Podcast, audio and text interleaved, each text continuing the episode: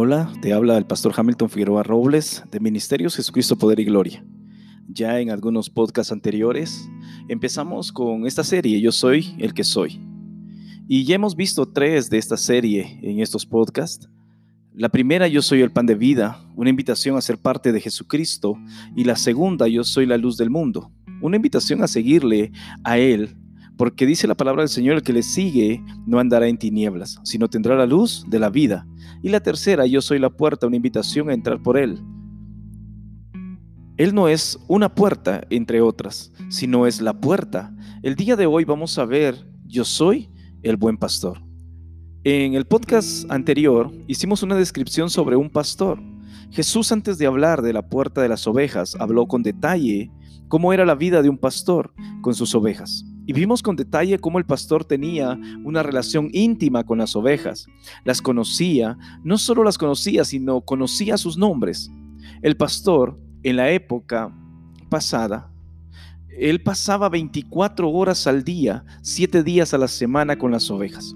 Y las veía desde chiquititas hasta grandes y conocía la forma en que eran cada una de las ovejas, si una era más rebelde, si una era cariñosa y más. De hecho, he leído un poco más sobre esto y dice que cuando el pastor sentía que había algún lobo alrededor, alguna fiera alrededor de su rebaño, utilizaba su voz para que las ovejas se juntaran y era algo tan hermoso que leí que las ovejas se juntaban y se pegaban y se pegaban donde estaba él. Y haz de cuenta que no tenía él forma de moverse porque todas las ovejas se juntaban alrededor del pastor. Una relación íntima con el pastor. Conocía sus nombres, sabía cómo eran, y aún las ovejas conocían a su pastor. lo conocían tanto que, como dijimos en un podcast anterior, en el mismo redil podrían haber varios rebaños, pero el pastor utilizaba su voz para atraer a las ovejas, y solamente sus ovejas salían del redil. Qué hermoso esto. Una relación realmente íntima de conocimiento entre el pastor y las ovejas. Yo soy el buen pastor con esta frase Jesús no solamente hace una declaración de lo que Él es, sino que también da, también da un ejemplo para ser seguido por sus discípulos. Un discípulo es alguien que no solamente sabe la verdad, sino que la sigue a costa de lo que sea. Juan capítulo 8, versículo 31 y 32, dijo entonces Jesús a los judíos que habían creído en él, si vosotros permanecéis en mí, en mi palabra, seréis verdaderamente mis discípulos y conoceréis la verdad y la verdad os hará libres. En esto conocerán todos que sois mis discípulos, si, hubiereis, amor los unos con los otros. Juan capítulo 13, versículo 35. Hoy vamos a ver esta declaración de Jesús acerca de sí mismo cuando dijo ser el buen pastor. Y vamos a aprender cómo aplicarla en nuestra propia vida, si es que en verdad somos sus discípulos. Entonces no está de más preguntarse, ¿qué hizo, qué quiso decir Jesús cuando dijo ser el buen pastor? ¿Qué es lo que hace a Jesús diferente de los demás pastores? Estos versículos nos dicen por lo menos siete cosas de Jesús. Primero, nos dice que Jesús es bueno. Yo soy el buen pastor. Juan capítulo 10, versículo 11. Miren que no dijo, yo soy un pastor, sino yo soy un buen pastor. Pastor. Y ahora Jesús dijo, yo soy el buen pastor. solamente hay uno como Él. Cualquier otro solamente es una imitación. Y por cierto, una mala imitación e impostor. A todos nos gusta pensar que somos buenos, pero ¿realmente somos buenos? He sido buen esposo. Ha sido una buena esposa. Aunque le haya mentido a mi cónyuge algunas cuantas veces. Soy buen trabajador, aunque a veces llego tarde. Me voy temprano y altero mis tiempos de entrada y de salida. Soy un buen cristiano, aunque las evidencias podrían condenarme del crimen de la hipocresía. Alguien visitando en una cárcel a un preso un día le dijo que él era una buena persona. Estaba ahí por haber matado a tres personas más, pero se justificaba con el viejo cuento de yo soy bueno, pero si me buscan, me encuentran. La Biblia dice en el Salmo 53 que no hay quien haga lo bueno, no hay ni aún uno. También dice la Biblia en Mateo capítulo 19 que ninguno hay bueno sino uno, Dios. Entonces, ¿cómo puede Jesús llamarse bueno? Porque Él es bueno, porque Él es Dios y solamente Dios puede mostrar verdadera bondad. La bondad es parte del fruto de Dios a través del Espíritu Santo. Y basta leer el Salmo 34, especialmente el, versículo 8. Gustad y ved que es bueno Jehová. Dichoso el hombre que confía en él. Hay algunas versiones que dicen que se refugia en él. Jesús es bueno porque es Dios. Solamente Él puede decir, yo soy el buen pastor. Este pasaje no solamente nos habla de la bondad de Jesús, sino que también nos habla de su fidelidad. Jesús es el buen pastor.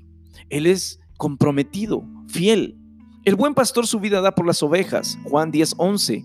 Jesús tenía un solo compromiso y ese era cumplir con la voluntad del Padre.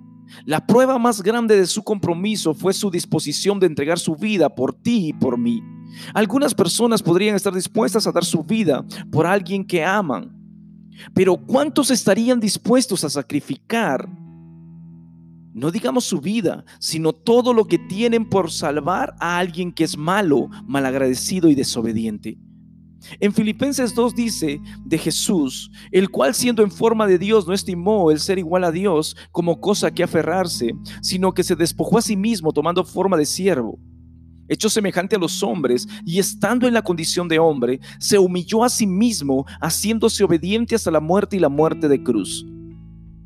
Jesucristo renunció a todo lo que tenía en el cielo para venir a salvarnos. Y ese sacrificio es el que nos abrió las puertas del cielo a todos los que creemos en Él.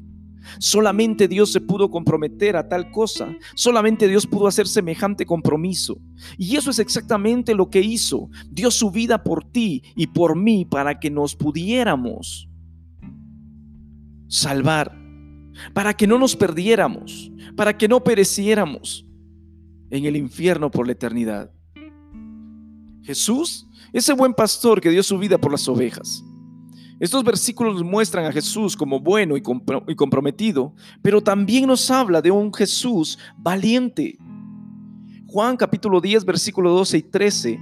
Mas el, el asalariado y que no es el pastor, de quien no son las propias ovejas, no son propias las ovejas, ve venir al lobo y deja las ovejas y huye.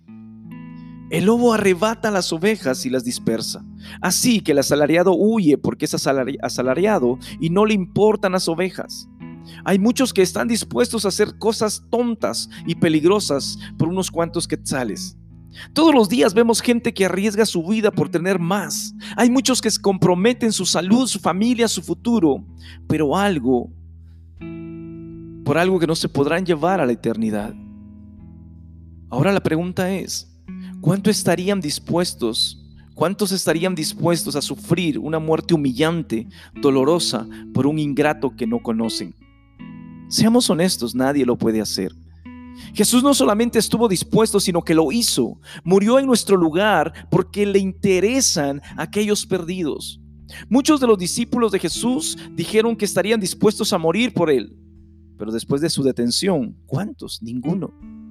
Todos corrieron a esconderse, negaron a Jesús, abandonaron el llamado que les había hecho, regresaron a lo más confortable, aun cuando esto no era lo más provechoso. Jesús fue a la guerra contra el enemigo, contra Satanás y la muerte, completamente solo. Nadie lo acompañó. Cuando los hubo derrotado, regresó por aquellos que lo habían abandonado, que lo habían dejado solo. En Hebreos capítulo 13, versículo 5, Él nos promete, no te desampararé ni te dejaré. A Jesús le importas mucho, tú y tu eternidad. Jesús es el único que puede, que es el buen pastor, que pelea por sus ovejas.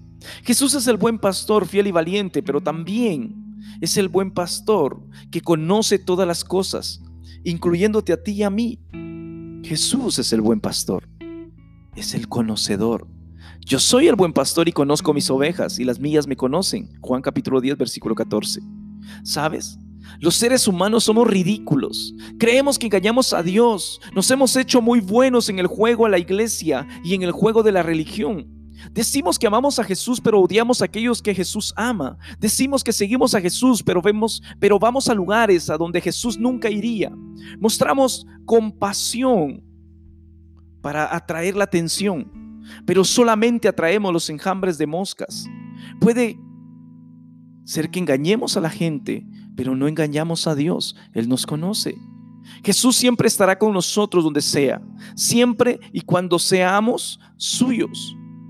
Debemos parar nuestra ridiculez, ser transparentes y permitirle a Dios que nos cambie y nos moldee a su gusto. Él dice que no solamente Él nos conoce, pero que también nosotros le conocemos a Él. Ahora, ¿qué sabes? ¿Tú qué sabe usted de Jesús? Usted puede preguntarme casi cualquier cosa acerca de mi esposa o mis hijos, y creo que podré dar una respuesta buena. ¿Por qué? Porque les he estado conociendo por una vida. Pero ¿qué sabemos nosotros de Jesús? Uno, lo que era desde el principio, lo que hemos oído, lo que hemos visto con nuestros ojos, lo que hemos contemplado y palparon nuestras manos tocante al verbo de vida. Porque la vida fue manifiesta y la hemos visto y testificamos y os anunciamos la vida eterna, lo cual estaba con el Padre y se nos manifestó. Lo que hemos visto y oído, eso os anunciamos para que también vosotros tengáis comunión con nosotros. Y nuestra comunión, nuestra comunión verdaderamente es con el Padre y con su Hijo Jesucristo. Estas cosas os escribo para que vuestro gozo sea cumplido. Este es el mensaje que hemos oído de Él y os anunciamos. Dios es luz y no hay ningunas tinieblas en Él. Primera de Juan capítulo 1, versículo 1 al 5. ¿Sabías que si decimos que tenemos comunión con Él y andamos en tinieblas, mentimos y no practicamos la verdad? ¿Sabías que si andamos en luz como Él está en luz, tenemos comunión unos con otros y la sangre de Jesucristo, su Hijo, nos limpia de todo pecado? ¿Sabías que si decimos que no tenemos pecado, nos engañamos a nosotros mismos y la verdad no está en nosotros? ¿Sabías que si confesamos nuestros pecados, Él es fiel y justo para perdonar nuestros pecados y limpiarnos de toda maldad? ¿Sabías que si decimos que no hemos pecado, le hacemos a Él mentiroso y su palabra no está en nosotros. Hoy tú puedes saber esto y hacerlo tuyo, pidiéndole a Jesús que te perdone y que venga a tu vida y te salve del infierno. Al pensar que Jesús me conoce, trae paz y tranquilidad a mi vida. Él me conoce y todavía sí me ama. Sé que no me ama porque por lo que conoce de mí, más bien me ama aún conociéndome y eso a mí me hace feliz. Jesús es el pastor bueno, fiel, valiente, que nos conoce y nos ama, tal y como somos. También Jesús es el buen pastor. Él es el pastor compasivo. También tengo otras ovejas que no son de este redil. Aquellas también debo traer y oirán mi voz y habrá un rebaño y un pastor. Estamos hablando en Juan capítulo 10, versículo 16. Jesús no está interesado en cómo lucimos o qué tenemos. Tampoco le interesa con qué ropa nos vestimos o qué zapatos nos ponemos o qué idioma hablamos o de qué país venimos. Este es uno de los grandes pecados de la humanidad y tristemente se mira aún dentro de las iglesias. Nos, nos gusta mucho nuestros grupitos especiales. Pero Jesús abrió las puertas del cielo para todos. Él nos ama a todos. Aquellas también dice, debo traer y oirán mi voz y habrá un rebaño y un pastor. En la iglesia de Jesucristo debemos de ser abiertos para todos. Este debe ser un ambiente de inclusión y no de exclusión. Es fácil muchas veces ser exclusivista, ya que esta es la naturaleza pecaminosa del ser humano. El hombre excluye por el color de la piel, por el estatus social, por el país de procedencia, por el grado académico, etc. Y muchas veces traemos esta actitud a la iglesia, en donde queremos excluir a aquellos que consideramos menos cristianos que nosotros, porque no leen o porque no entienden la Biblia como nosotros, porque no evangelizan como nosotros, o por cualquier otra razón sin darnos cuenta que esto es simple y sencillamente una actitud de pecado. Debemos de tener cuidado y no ser piedra de tropiezo para otros. En la iglesia de Dios Jesucristo, poder y gloria, debemos de buscar la unidad y no la desunión, hasta llegar a ser uno en Cristo Jesús. La actitud debe ser de construirnos unos a otros y no de destruirnos. Un Dios, un Salvador, un Espíritu Santo para todos. Jesús es el buen pastor, fiel, valiente, que conoce y nos ama tal y como somos. Acabamos de ver que es compasivo. También estos pasajes nos dicen que Jesús es el buen pastor con autoridad. Juan capítulo 10, versículos 17 y 18. Por eso me ama el Padre, porque yo pongo mi vida para volverla a tomar. Nadie me la quita, sino que yo de mí mismo la pongo. Tengo poder para ponerla y tengo para poder para volverla a tomar. Este mandamiento recibí de mi Padre. En Mateo capítulo 28, Jesús nos dice que toda potestad, o sea, toda autoridad me es dada en el cielo y en la tierra. Inmediatamente después nos lo traspasa a nosotros, nos traspasa esa autoridad y poder. Hay muchos cristianos que viven ignorando ese poder, esa autoridad que hemos recibido de Jesús. Nos vivimos tropezando en nuestras debilidades mientras Él está listo para poder darnos, para poder ayudarnos en nuestras vidas. Ese poder hoy puede ser tuyo y puede producir una completa vida totalmente diferente en ti. Rechazado y aceptado. Juan capítulo 10, versículo 19 y 21. Volvió a haber disensión entre los judíos por estas palabras. Muchos de ellos decían, demonio tiene y está fuera de sí. ¿Por qué le oís? Decían otros, estas palabras no son de endemoniado.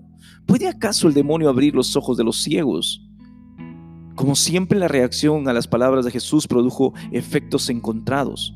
Unos decían, este está poseído por el demonio y está loco. Otros decían, no, porque sus obras no son de endemoniado. Esto siempre fue así durante el ministerio de Jesús en la tierra. Unos siempre le acusaron. Respondió la multitud y dijo, demonio tienes. ¿Quién procura matarte? Juan capítulo 7, 20. Respondieron entonces los judíos y le dijeron, no decimos bien nosotros que tú eres samaritano y que tienes demonio. Juan capítulo 8, 48. Entonces los judíos le dijeron, ahora conocemos que tienes demonio. Abraham murió y los profetas, y tú dices, el que guarda mi palabra nunca sufrirá muerte. Juan capítulo 8, 52. Otros siempre le creyeron. Y había gran murmuro, murmullo acerca de él entre la multitud, pues unos decían es bueno, pero otros decían no, sino que engaña al pueblo. Juan capítulo 7, 12.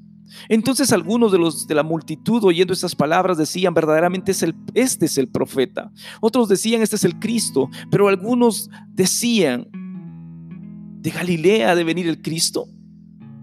¿No dice la escritura que del linaje de David y de la aldea de Belén, de donde era David, ha de venir el Cristo? Hubo entonces disensión entre la gente a causa de él, y algunos de ellos querían prenderle, pero ninguno le echó mano. Juan capítulo 7, 40 al 44. La pregunta hoy es, ¿y tú le crees lo suficiente como para rendir tu vida obedeciéndole en todo lo que Él te pida? Y quiero concluir con esto. ¿Qué vamos a hacer con todo esto que nos ha dicho el Señor acá? ¿Qué necesito hacer para ser como Jesús? ¿Qué necesito hacer para ser un verdadero discípulo de Jesús? Nunca seremos buenos, pero con la ayuda de Dios podemos hacer el bien, porque somos hechura suya, creados en Cristo Jesús para buenas obras, las cuales Dios preparó de antemano para que anduviésemos en ellas. Efesios 2.10. Nunca podremos igualar el compromiso de Jesús, pero podemos comprometernos confiando nuestra vida a Él y Él trabajará poderosamente en nosotros. Salmos 37 dice, encomienda a Jehová tu camino y confía en Él y Él hará. Exhibirá tu justicia como la luz y tu derecho como el del mediodía. Salmos 37, 5, 6. Te podrá faltar el valor especialmente en medio de la adversidad, pero si permites que Jesús entre en tu vida, no hay nada que no puedas hacer a través de Él. Todo lo puedo en Cristo que me fortalece. Filipenses 4:13. Nunca podremos tener la sabiduría de Jesús, pero si nos agarramos de Jesús recibiremos todo el conocimiento, sabiduría necesarios. ¿En quién están escondidos todos los tesoros de la sabiduría y del conocimiento? Colosenses capítulo 2, versículo 3. Tal vez no podemos poseer la dedicación a la unidad que Jesús posee, pero cuando comencemos a amar de verdad entenderemos la unidad y el deseo a la unidad crecerá en nosotros. Y sobre todas estas cosas vestidos de amor, que es el vínculo perfecto. Colosenses capítulo 3, versículo 14.